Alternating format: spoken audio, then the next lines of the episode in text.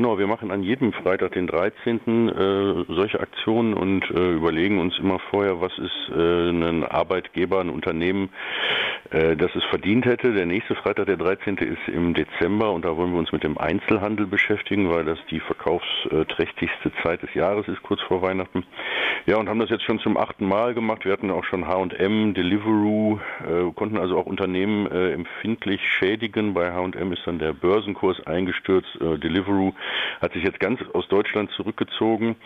Mm, also dieser Image-Schaden ist schon massiv und das hat auch eine sehr nachhaltige Wirkung, weil die Leute sich daran erinnern, weil es im Netz dann auch äh, lange zu finden ist und äh, ja, Tönnies äh, ist ohnehin jetzt am Straucheln. Das sind oft auch Unternehmen, die ohnehin äh, Probleme haben, die dann ähm, da von uns ausgewählt werden. Ähm, äh, mit seinen rassistischen Äußerungen, nicht wahr, ähm, die er dann getätigt hat, kurz nachdem er auch nominiert war. Also der, daran merkt man auch so eine gewisse Nervosität, dass die dann äh, auch Fehler machen, die Gegenseite.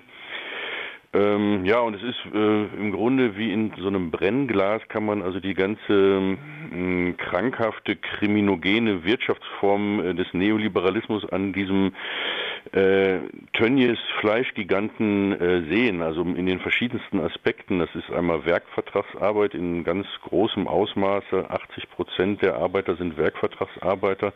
Dadurch entsteht so ein rassistisches Regime. Du hast ein paar Festangestellte, die sind dann äh, Deutsche, die haben vielleicht sogar auch einen Betriebsrat, aber die herrschen dann über eben ja so eine Art äh, ja, Werkvertragslohnsklaven. Äh, die dann äh, halt äh, nach Mindestlohn bezahlt werden und das Geld wird ihnen wieder abgezogen in Form von überteuerten Mieten und anderen Dingen und er wäscht dann seine Hände in Unschuld, sagt, da kann er nichts dafür, das sind meine Subunternehmer, also es ist so im Grunde das biblische Prinzip Pontius Pilatus, also er kann da nichts dafür.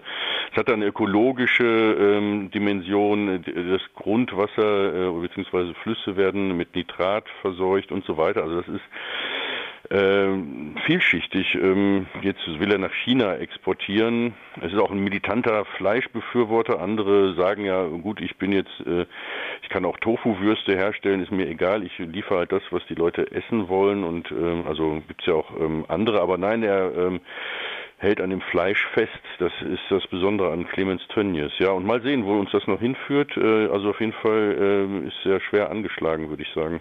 Die Stammbelegschaft ist zusammengeschmolzen und deswegen gibt es auch so gut wie keine gewerkschaftliche Organisation. Jetzt gab es aber auch eine neue Entwicklung, denn Arbeitsunrecht hat am 27. September eine einstweilige Verfügung gegen Tönnies und seine PR-Abteilung erwirkt. Die Behauptung ist zu unterlassen, heißt es hier. Es habe ein Gesprächsangebot von Tönnies gegeben, auf das die Initiative Aktion gegen Arbeitsunrecht nicht reagiert habe. Wie kam das? Ja, äh, also normalerweise hätte der Aktionstag jetzt für uns erledigt sein können und ein Fehler, den Tönnies gemacht hat, ist äh, uns äh, einen Anwalt auf den Hals zu hetzen. Wir haben also jetzt mit der berüchtigten Medienkanzlei Scherz-Bergmann zu tun, die also ähm, systematisch immer Kritiker äh, von Tönnies äh, mit Briefen ähm, behelligt, äh, Abmahnungen und äh, ja Unterlassungs Forderungen einstweilige Verfügung. Auch gegen uns wurde dann im Vorfeld des Freitag, den 13. eine einstweilige Verfügung erlassen. Äh, wir dürfen also drei Behauptungen vorerst nicht tätigen. Da geht es also um Lohnraub oder auch um die Expansion von Tönnies. Der ist ja nicht nur in Reda Wiedenbrück, sondern kauft überall andere Schlachthöfe auf. Äh, der zweite große ist in Weißenfeld, Sachsen-Anhalt. Also 30.000 Tiere werden nur in Reda Wiedenbrück allein täglich geschlachtet. Äh, in Weißenfeld, Sachsen Sachsen-Anhalt sind es ungefähr genauso viele. Äh, und dann kauft er halt andere Marken und Schlachthöfe auf, um äh, ja diese Maschinerie immer effizienter zu machen. Äh, und es geht halt um darum, dass man gefeuert wird, ähm, ziemlich schnell ähm, und ähm, ja, ob das irgendwie mit Krankheit zu tun hat, ähm, das ist also strittig. Äh, einstweilige Verfügung heißt für Leute, die sich da nicht so auskennen, ähm, ja äh, eben einstweilig, weil es dann gerichtlich geklärt werden muss. Und wir haben jetzt also dann einen Prozesstermin in Berlin Ähm, ja, und äh, diese Reise ins Herz der Finsternis äh, geht immer weiter. Der Richter, dem, mit dem wir es jetzt zu tun haben werden, ist ähm, Holger Thiel. Das ist die Pressekammer Berlin.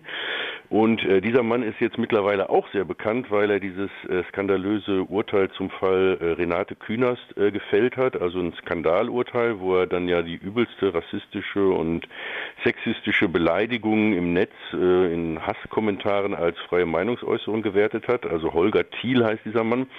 Und er ist auch deshalb gewählt worden. Äh, man kann also solche Prozesse überall führen. Es ist der sogenannte fliegende Gerichtsstand und es wird dann immer gerne äh, eine äh, Pressekammer genommen, bei der sich die Gegenseite dann größeren Erfolg verspricht. Ähm, das ist auch eine Besonderheit im Presserecht, da wir im Internet weltweit gelesen werden können oder eine Zeitung, die kann an jedem Kiosk ge, ähm, äh, gekauft werden und so ist dann äh, ist auch möglich, in jeder Pressekammer der Bundesrepublik ähm, ein Verfahren anzustrengen. Es ist ein bisschen skurril, weil äh, wir kommen aus Nordrhein-Westfalen, äh, Tönnies sitzt in Nordrhein-Westfalen, aber wir müssen dann jetzt nach Berlin fahren, um uns dort zu verteidigen. Ja, ähm, und wir wollen diesen Prozess dann in ein Tönnies-Tribunal verwandeln, weil wir müssen dann auch mit Zeugen und ähm, Sachverständigen unsere Aussagen belegen und werden dann also immer tiefer noch schürfen müssen. Es geht auch darum, ob äh, Werkverträge, ob dieses ganze Werkvertragskonstrukt nicht vielleicht sogar kriminell ist, ob es da nicht äh, um eine, ja, ein Täuschungsmanöver geht. Ähm, es ist ja eigentlich absurd, dass eine gesamte Produktion in diesem Ausmaße als einen Werkvertrag äh, gehandelt wird. Das ist ja sonst immer ein zeitlich begrenzter äh, Arbeitseinsatz, wenn irgendwer ein Dach zu reparieren hat oder keine Ahnung, irgendeine Studie anzufertigen ist, dann ist das halt ein Werkvertrag, aber doch nicht die routinemäßige Produktion äh, von Fleisch in diesem Ausmaße. Ja, und in dem Zusammenhang haben wir jetzt auch selber eine einstweilige Verfügung gegen Tönnies erwirkt, weil wir gedacht haben, äh, wenn die das können, äh, wenn die uns so kommen, dann wollen wir gewisse Sachen auch nicht auf uns sitzen lassen. Und die äh, PR von Tönnies hatte also behauptet, wir hätten ein Gesprächsangebot nicht ähm, äh, es hätte ein Gesprächsangebot gegeben und wir wären da nicht drauf eingegangen. Der Tenor war dann, ja, mit diesen Leuten, das sind irgendwelche Radikalinskis, äh, mit denen kann man eh nicht reden. Äh, das haben viele Zeitungen auch gedruckt. Und es stimmt aber einfach gar nicht. Also niemand hat uns angerufen oder irgendeine Mail geschickt oder einen Fax oder sowas. Wir haben, sind überhaupt nicht kontaktiert worden von Tönnies. Das ist einfach nur gelogen gewesen. Äh, und diese einstweilige Verfügung haben wir auch bekommen und Tönnies hat dann auch schon zurückgerudert und diese Aussagen zurückgenommen und manche Zeitungen müssen das jetzt auch korrigieren. Ja, und ähm, also mit Presserecht haben wir immer sehr viel zu tun und auch schon viele Erfahrungen gesammelt. Meistens sind wir da recht erfolgreich gewesen. Ähm, und viele, ja, sag ich mal, Linke äh, kennen sich da eigentlich überhaupt nicht gut aus. Auch Gewerkschaften erstaunlicherweise zucken dann immer zurück und knicken ein, unterzeichnen dann Unterlassungsaufforderungen, zahlen dann auch noch üppiges Honorar. Diese Anwaltskanzleien, die dann Abmahnungen schicken, die wollen dann auch noch gleich 1200 Euro äh, oder so haben für ihren mickrigen Brief, den sie da äh, verfasst haben.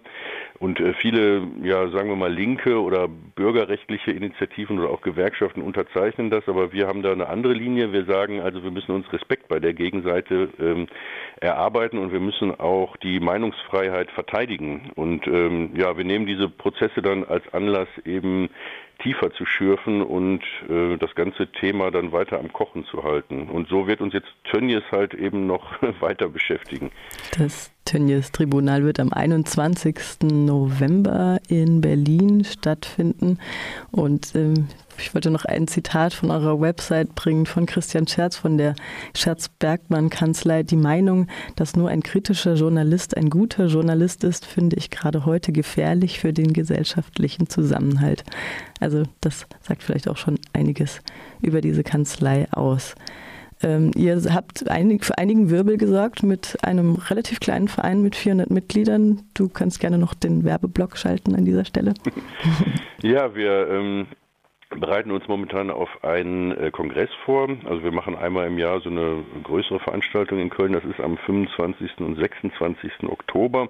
Können sich auch Leute noch anmelden und da wird es eben äh, auch um diese Themen gehen. Wir haben einen äh, Medienanwalt, äh, Sven Tamer-Forst, der erklärt dieses Prinzip der Abmahnungen und Maulkorbversuche durch Kanzleien Der hat viel mit der Kanzlei Höcker auch zu tun, die in Köln ansässig ist und jetzt einen weiteren Coup gelandet hat. Die vertritt halt viel AfD und hat jetzt Hans-Georg Maaßen, den Verfassungsschutzchef, der dann äh, gefeuert wurde, äh, als Anwalt gewinnen können. Also diese Medienanwaltsszene ist auch äh, illuster, würde ich mal sagen. Ja, es wird dann halt auch nochmal um Tönnies gehen am Sonntag, den 26. und um verschiedene andere Themen, die, glaube ich, auch alle interessant sind. Also vor allen Dingen beschäftigt uns die, der Workers Buyout, also die Übernahme durch die Belegschaft bei Firmen, die pleite gehen oder äh, systematisch in die Pleite getrieben werden. Äh, da kommt jemand aus Italien, der erzählt, äh, wie da Kooperativen den Betrieb übernehmen können. Da gibt es Gesetze. Naja, jedenfalls, wenn euch das interessiert, wenn ihr überhaupt mehr von unserem Verein erfahren wollt, geht auf die Website arbeitsunrecht.de und da erfahrt ihr weiteres. Und wir freuen uns natürlich über Unterstützung und Fördermitglieder, denn davon leben wir. Wir sind also völlig unabhängig von Parteien oder Stiftungen, leben also nur von Fördermitgliedschaften, was auch ein Teil unserer Stärke ist, würde ich mal sagen. Und der nächste Freitag, der 13., dann am 13. Dezember, mhm. diesmal gegen den Einzelhandel. Da werden wir sicher wieder von euch hören, denke ich mal. Ganz genau. Also da ähm, müssen wir uns natürlich noch ein Unternehmen raussuchen, um das es gehen wird. Äh, das äh, entscheiden wir aber noch. Äh, so ein paar Ideen sind, diese Ökomafia mal in den Blick zu nehmen, also Alnatura und Denre, die ähm, nämlich kaum Betriebsräte haben oder Betriebsräte systematisch unterdrücken. Aldi wäre weiterhin ein Thema. Ja, da müssen wir mal gucken. Auch Rossmann, denke ich, oder Toys R Us, jetzt Smith Toys sind in der Verlosung. Aber da hört ihr von uns, genau.